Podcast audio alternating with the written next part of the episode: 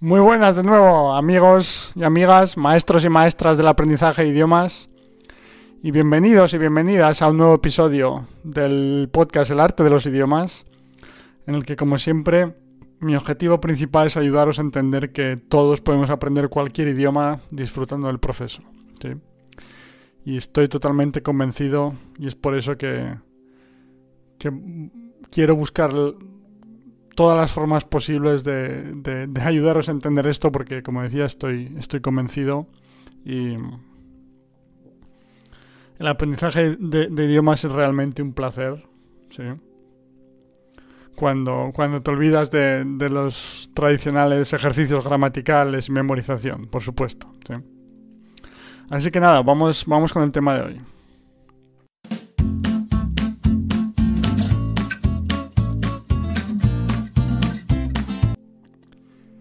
Y en el episodio de hoy quiero hablar de un recurso para el aprendizaje de idiomas que yo creo que es muy interesante. O más que... Sí, puede ser un recurso o un concepto, que es, la, adquisición física del, idioma. Y ahora, me explico.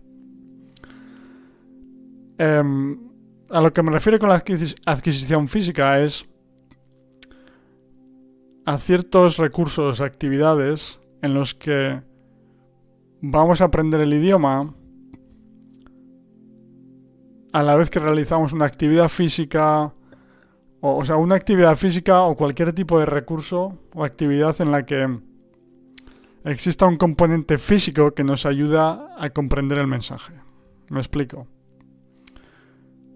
En, el ejemplo y después al final del episodio voy a hablar de, diferentes recursos o actividades que yo he utilizado y que creo que son muy interesantes, ¿vale? Pero para ilustrar el ejemplo, digamos, pues eh, cojamos el, un deporte como ejemplo, ¿sí? Entonces, un deporte en el que tú estás escuchando, o sea, esto funciona tanto si tú lo estás practicando, que es mejor todavía, como si tú lo estás viendo, ¿no? Y después pongo ejemplos, como, como decía. Pero el deporte en sí, digamos que tiene ese componente físico en el que tú estás escuchando ciertas frases, palabras, instrucciones, lo que sea, y además, o bien tú mismo las estás realizando físicamente, o ves a otras personas realizarlas, lo que hace que la conexión entre las palabras, frases, estructuras que estás escuchando y su movimiento físico eh, em, su movimiento físico correspondiente en la vida real ayuda mucho a la, comprensión del mensaje, digamos, ¿sí? Entonces, e, en ese sentido, por ejemplo, hay una una técnica, digamos, un método de enseñanza de idiomas que se llama TPR, que es un poco, digamos, como el precursor del TPRS, sí, que es el TPRS, el método de las historias, etcétera, basado en input comprensible que yo generalmente utilizo para las clases, sí.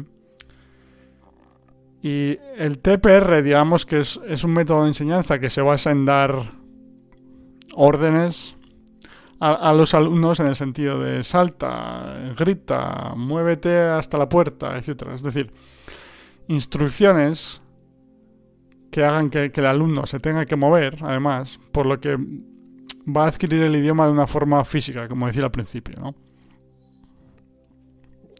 Y es mucho más fácil adquirir esas, frases, estructuras, em, instrucciones, si van ligadas a, a, un movimiento físico, que si no.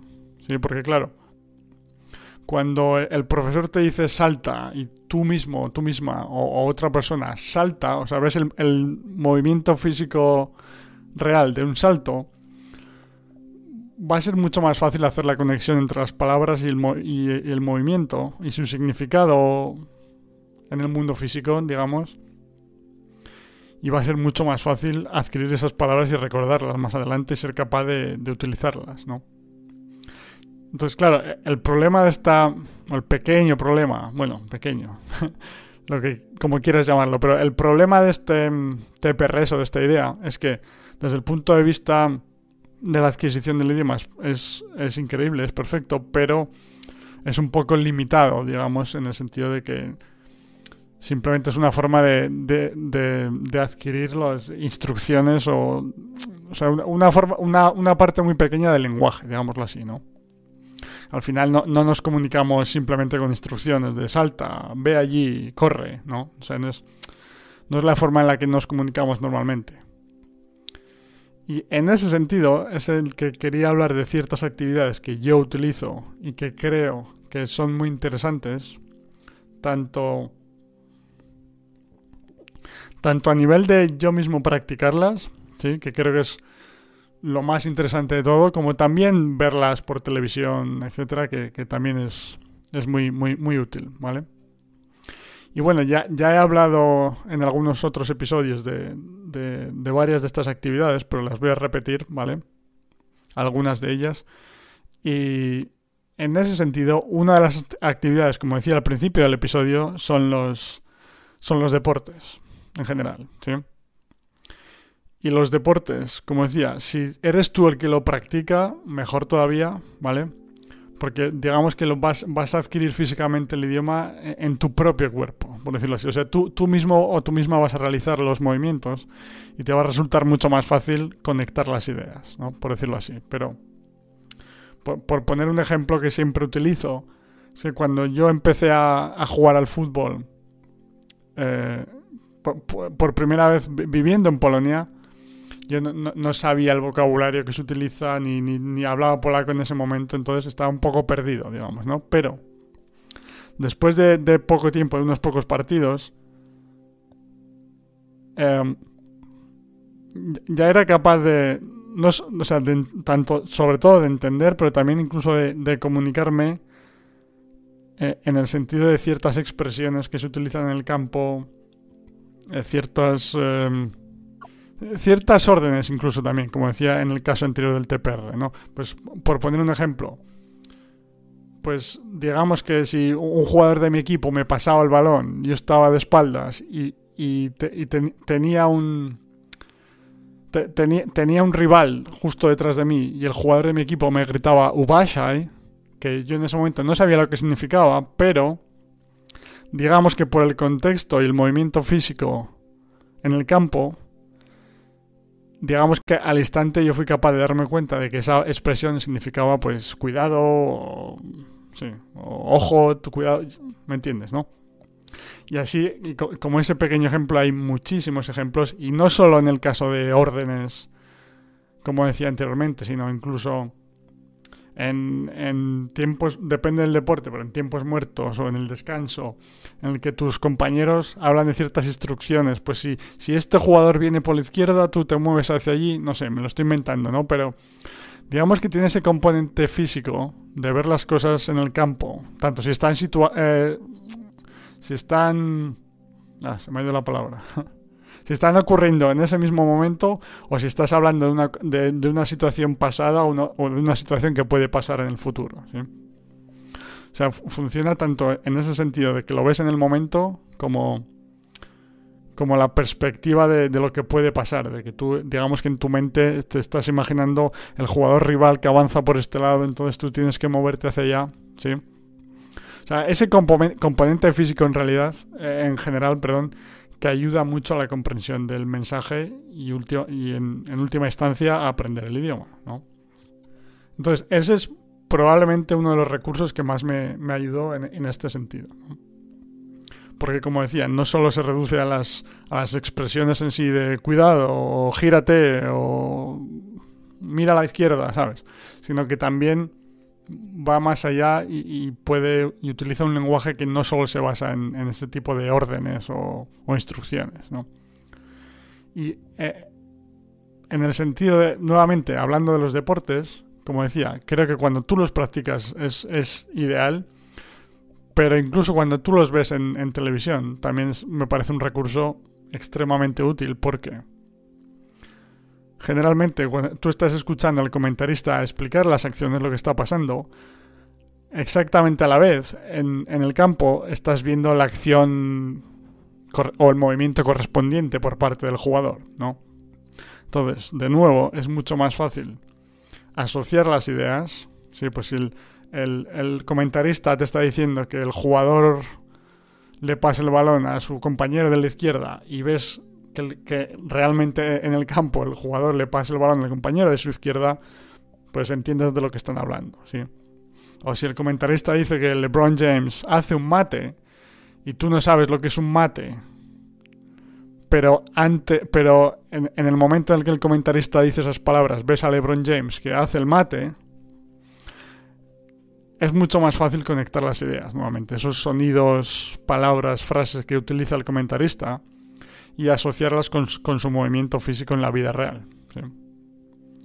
Entonces, es un recurso que recomiendo muchísimo, ¿sí? los deportes tanto practicados como, como vistos por televisión. Y en ese sentido, otro, otro recurso que, otro recurso del que ya he hablado en un episodio de este podcast son los juegos de mesa, ¿sí? que nuevamente em, Sí, en este caso probablemente es más interesante jugarlos, ¿no? Pero también puedes ver vídeos en los que otra gente juega, ¿sí? ¿Por qué no? Pero bueno, en general, y como dije en el, en el capítulo, no voy a, repetir todo, pero así en líneas generales, nuevamente hablamos de adquisición física del lenguaje, ¿no? del idioma, porque digamos que una persona está diciendo, pues mira, yo voy a coger esta carta y esta carta me dice que el, que el, movimiento que puedo hacer es coger esta ficha y moverla a la parte derecha del tablero porque puedo hacer determinada acción. Vale, me lo estoy inventando, ¿no? Pero veis a lo que me refiero, ¿no? Como que esa persona dice, voy a coger una carta y tú ves la acción física de coger una carta. Ahora, por, el, por eh, la carta me permite mover esta ficha y a, esta posición en el tablero. Y tú ves el movimiento de la ficha, ves que está en el tablero, etcétera, ¿no? O sea, tiene ese, ese componente de adquisición física del idioma, que es a lo que me refiero con todo este episodio, que ayuda increíblemente. Otra, otra posible recurso o actividad que se puede utilizar en este sentido, que está pues al final muy relacionada con, con, los deportes que hablaba antes, pues cualquier tipo de clase de, no sé, de, de baile, de yoga, de artes marciales, de, no sé, incluso clases del gimnasio, que es deporte también, ¿no? Nuevamente, mejor incluso si eres tú el que, el, el que la realiza o la que la realiza, pero no necesariamente, sino que incluso cuando tú lo ves por televisión, en YouTube, donde sea, también te puede ayudar a, adquirir el idioma. Y por, en, este caso último, pues por las mismas razones por las que hablaba del, del fútbol, el baloncesto o el deporte que sea, ¿no? Pues si estás viendo una clase de, no sé, de, yoga, por ejemplo, pues el profesor o la profesora te, explica los movimientos a la vez que los hace o un alumno los hace, etcétera, Es decir, que es una, una forma nuevamente de, de que el mensaje sea mucho más comprensible porque va acompañado de su movimiento físico correspondiente en, el mundo real. ¿sí? Muy bien.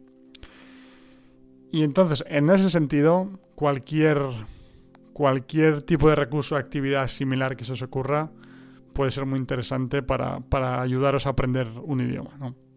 Como decía, deportes, juegos de mesa que en, los que haya fichas que mover, dados que tirar, etc. Clases de baile, yoga, artes marciales, lo que sea. En general, cualquier tipo de actividad, recurso que, que en el que el, ejercicio o el movimiento físico forme parte de él, ¿no? Tanto vuestro propio como ajeno que, que, estéis, viendo por televisión, YouTube, etc. Así que nada, pues muchas gracias por escuchar este episodio hasta el final, como siempre. Y espero que os haya gustado y espero que os haya dado nuevas ideas para seguir aprendiendo vuestros idiomas favoritos disfrutando del proceso. ¿sí? Y como siempre, cualquier opinión, idea, sugerencia, pregunta que tengas, escríbemela en los comentarios. ¿sí? Si estás viendo, escuchando esto en YouTube o cualquier plataforma en la que los puedas dejar.